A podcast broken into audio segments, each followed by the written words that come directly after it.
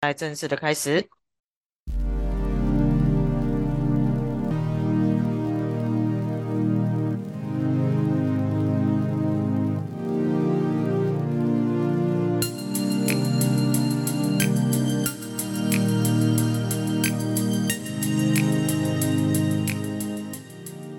经济学家巴叙卡马祖达曾发表一项研究成果：兄弟之间的收入比他们的身高或体重更为相关重要。如果你是高富帅，你的兄弟可能跟你一样富有，而不是跟你一样高。我认为我们多数人直觉上都知道这一点是真的。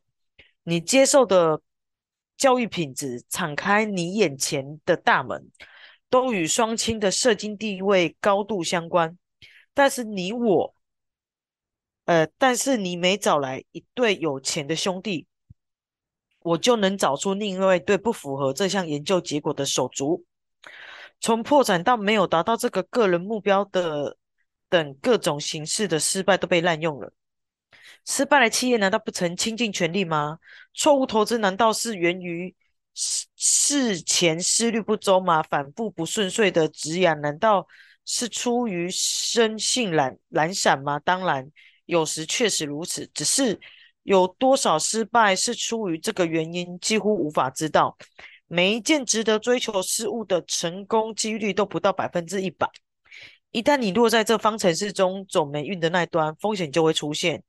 就像运气一样，如果我们试图厘清某一项结果，有多少是来自于某个有意识的决定，又有多少是来自某个风险？整件事情就会变得太困难、太混乱，也太复杂。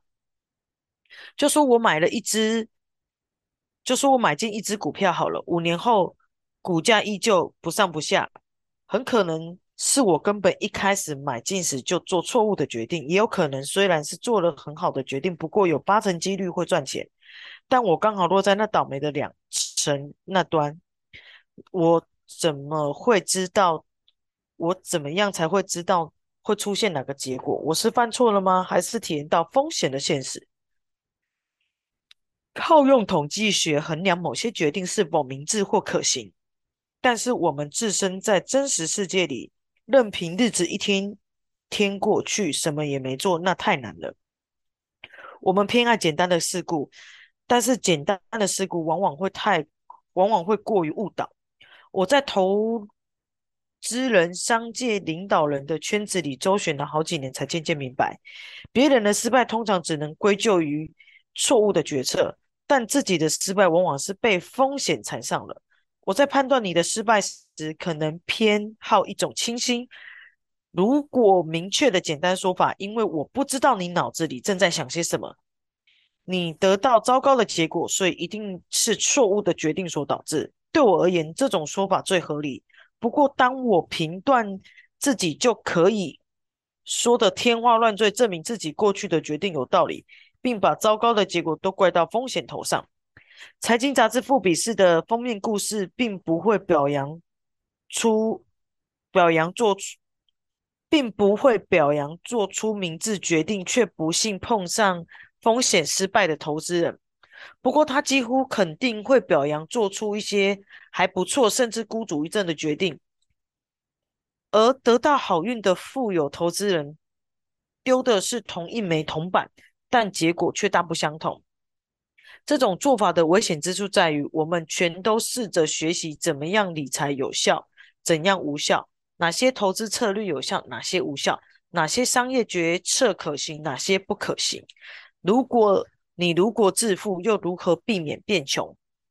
我们倾向借着观察他人成功与失败的经验，找出教训，并自行下结论：学他这么做，别学他这么做。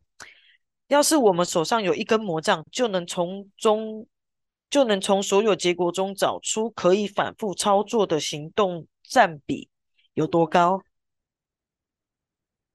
随机发生的运气与风险，以某种形式影响着那些行动的比重又有多高？但是我们没有魔杖，只有一颗偏好简单答案、无法察觉细微差别的大脑，所以要找出那些应该效仿或避免的特征根本难如登天。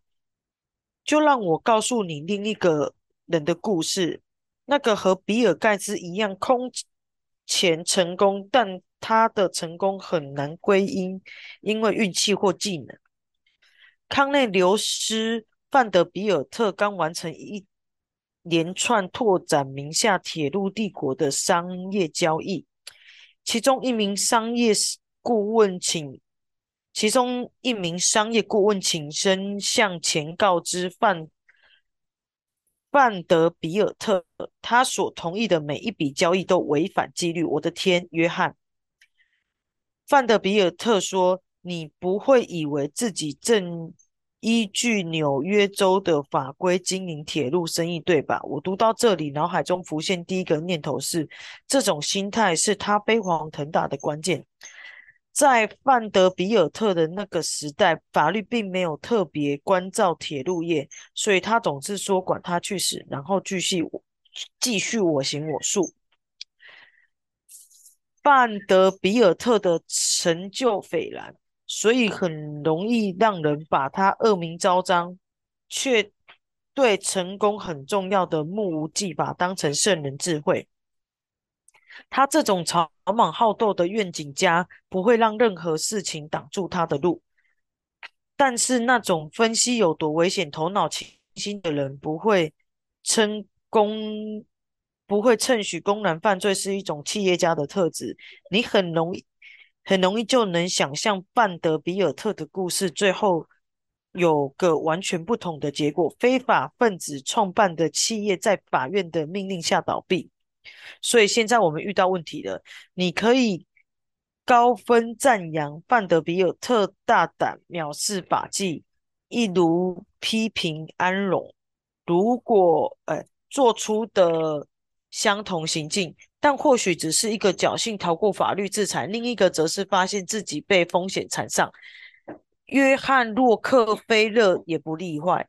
他经常钻研法律漏洞，因此曾有法官称他的公司没有比寻常的小偷高尚，也经常被历史学家形容难形容他说拥有是狡诈的商业智慧。话说的也没有错，和但曾几何时，你没有让过时的法律妨碍创新的说法。摇身一变成为你犯罪了，或者你极少听到洛克菲勒真是天才，试着向他学成功的说法变成犯呃洛呃洛克菲勒是犯罪，你试着向他学学失败，几乎不曾有人这么说过。我要在意法律吗？范德比尔特曾这样说：“我不是那个权利吗？”他确实这样做，而且也很有效。但是我们很容易想象出另一个结局大不相同的故事。大胆与莽撞仅有一线之隔。我们无法给风险和运气列出适当的条件发生，他们往往隐而不见。班杰宁拉格格拉汉可以说是有史以来最卓越的投资人之一，他是价值投资之父。也是华伦·巴菲特早期的导师。不过，班杰明·格拉汉大部分成功的投资得归功于拥有汽车保险商盖公可公司大量的股票。他也承担，哦，他也坦诚，这笔投资打打破在他畅销著作倡议几乎每一条多元分散法则。大胆与莽撞之间的界限到底落差在哪里？我也不知道。格拉汉如此形容，让他大发利市的盖可公司一次出乎意料的好运与一个非常精明的决定。我们有能力区分吗？没那么容易。我们同样认为，二零零六年马克·祖克伯拒绝雅虎提出十亿美元收购他的公司是聪明的决。因为他预见未来，坚定立场，但是人们也非常喜欢批评雅虎拒绝微软的高额收购要约，说这批评愚蠢的主事者应该还能将公司变现实出场。对创业家来说，到底应该学到哪个教训，我也不知道。因为风险与运气其实很难决定。这个例子不胜枚举，数不尽的好运与失败，都将结果归咎于杠杆操作。最优秀与最拙劣的经纪人都尽力，就尽全力督促员工。客人永远是对的，和客人根本不知道自己要什么，也都是公认的商场智慧。激励人心的大胆行为和愚昧的不顾后果间的界限，可能只有一公里这么精细，非得等到事后才能看得清楚。风险与运气是一体两面的。安龙城是世界最伟大的能源公司，二零零一年因为爆发做假账事件而破产。这不是一道容易解决的难题。当我们试图学习理财的最佳方式，确认何者是是运气，何者是技巧，何者又是风险，这是我们遭逢的最大难题之一。但是以下两件事情能为你更明确的指更指出更明确的方向：留意自己赞扬欣赏的对象，当心自己轻视，避免。避之唯恐不及的对象，或者当你假设所有结果都可以百分之百归功于努力与睿智的决定时，要更多小心。儿子出生后，我写了一封信给他，其段其中一段说：有些人出生在鼓励受教育的家庭，其他人则否；有些人出生在鼓励创业家精神的龙井时期，其他人则是出生在战乱连绵、赤贫困时。赤贫困苦时代，但我希望你能成功，我也希望你能自己取得成功。但你要明白，不是所有成功都源自于努力，也不是所有成功，也不是所有贫困都源于懒惰。当你在评断他人时，包括自己时，这一点请谨记在心。因此，请不要聚焦特定的人士与个案研究，反倒应该更关注广泛适用的模式。研究某个特定对象可能会有风险，因为我们倾向于研究极端案例，像是亿万企业、亿万富豪、企业执行长，或是占据新闻版面的天价失败个案。这些往往都不适用在其他的情况的极端案例，因为他们的情况很复杂，结果越极端，你就越难将这些教训套用在自己的人身上，因为。这类结果越可能受到极端的运气或风险左右。寻找广泛的适用成功和失败的模式，就会更接近高度可行的作为。模式越常见，就越容易套用在自己的人身上。试图效仿华伦巴菲特的投资成功经验很困难，因为他的结界太极端。在他一生成就中，运气扮演着角色，可能非常吃重，但运气不是模仿就可以得来的。不过，像是第七章会读到，你要了解到有多，你要了解到有个广泛常见的观察结果是，那些掌控自己的时间的人，通常在一生中会比较快乐。你可以按照这个观察采取行动。我最喜欢的历史学家。费列德·路易斯·艾伦一生的工作都在描绘美国平民的中等水准生活，好比他们如何过生活，如何改变那些工作谋生、晚餐吃些什么等等。从这类的广泛观察中，会比研究那些占据新闻版面极端的人物更更得恰当的教训。比尔·盖茨曾说。成功最差劲的导师会误导聪明人，以为自己绝对不会失败。当事情进展超顺利时，请谨记，事情总不如表现一样好。你并非无坚不摧。要是你承认运气能带给你成功，那么你就得相信，风险身为运气的兄弟，也有能力让你。的事故一系翻盘，哦，你的故事一系翻盘，但是反之亦然。失败也可能是最差劲的老师，因为他会误导聪明人，自以为做出烂决定，但事实上只不过是反映风险无情的现实而已。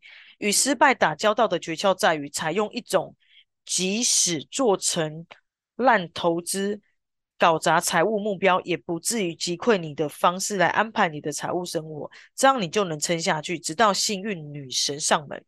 不过，更重要的是，我们明白运气在成功过程中起的关键作用，同样也要明白风险这个角色意味。当我们在批评失败时，应该原谅自己，留一点空间理解全貌。事事总不如表象一样好坏。现在，让我们来看看两个。愚蠢冒险的故事。好，今天念到这里。今天因为运用了太多人命，我觉得我有点咬文嚼字，到有点吃螺丝。但我蛮喜欢比尔盖茨说：“成功最差劲的导师会误导聪明人，自以为绝对不会失败。”我觉得很多就是太自负了。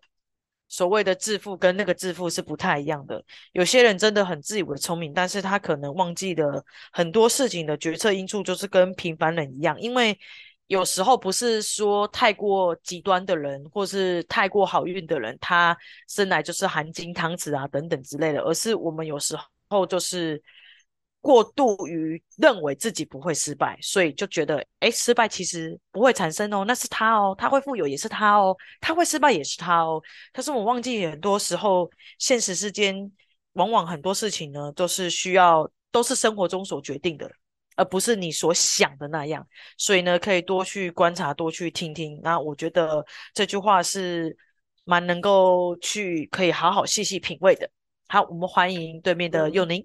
大家晚安，用你本页的行销设计，感谢佳琪的导读。今天非常喜欢的地方是，请不要聚焦特定人士与个案的研究，反倒应该更关注广泛适用的模式。世界在变，人也会变。那我们如果觉得过去的既有模式，它是一定会有发生，所以才会有研究方案。但是生活跟世事。都正在往前走，我们总不能用过去的模式被困住了。所以我觉得他这边讲到，反而应该更关注广泛适用模式，我觉得也蛮有趣的。然后希望后面有看到，因为他会想到第三、第七章才会读到哦。